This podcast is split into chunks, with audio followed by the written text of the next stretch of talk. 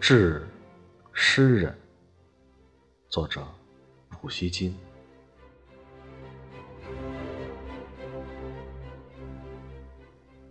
诗人呐，你千万别看重世人的喜好，狂热的赞誉将像短暂的喧嚣似的逝去。你将听到蠢材的评判和民众的嘲笑，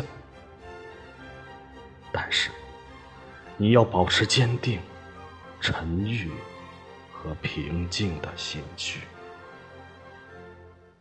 你是帝王，独自生活吧，沿着自由的道路向前走，让自由的智慧。为你指明方向，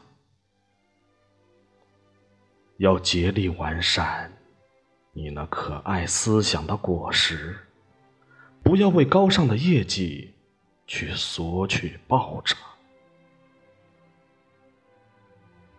他们就在你身上，你是自己的最高裁判，你能比所有人更严格的对待自己的作品。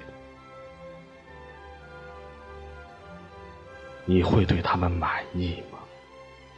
严谨的艺术家，满意？那么，让民众去责骂他们吧，让他们唾弃你火焰燃烧着的祭坛，让他们像顽童似的摇动你的供桌吧。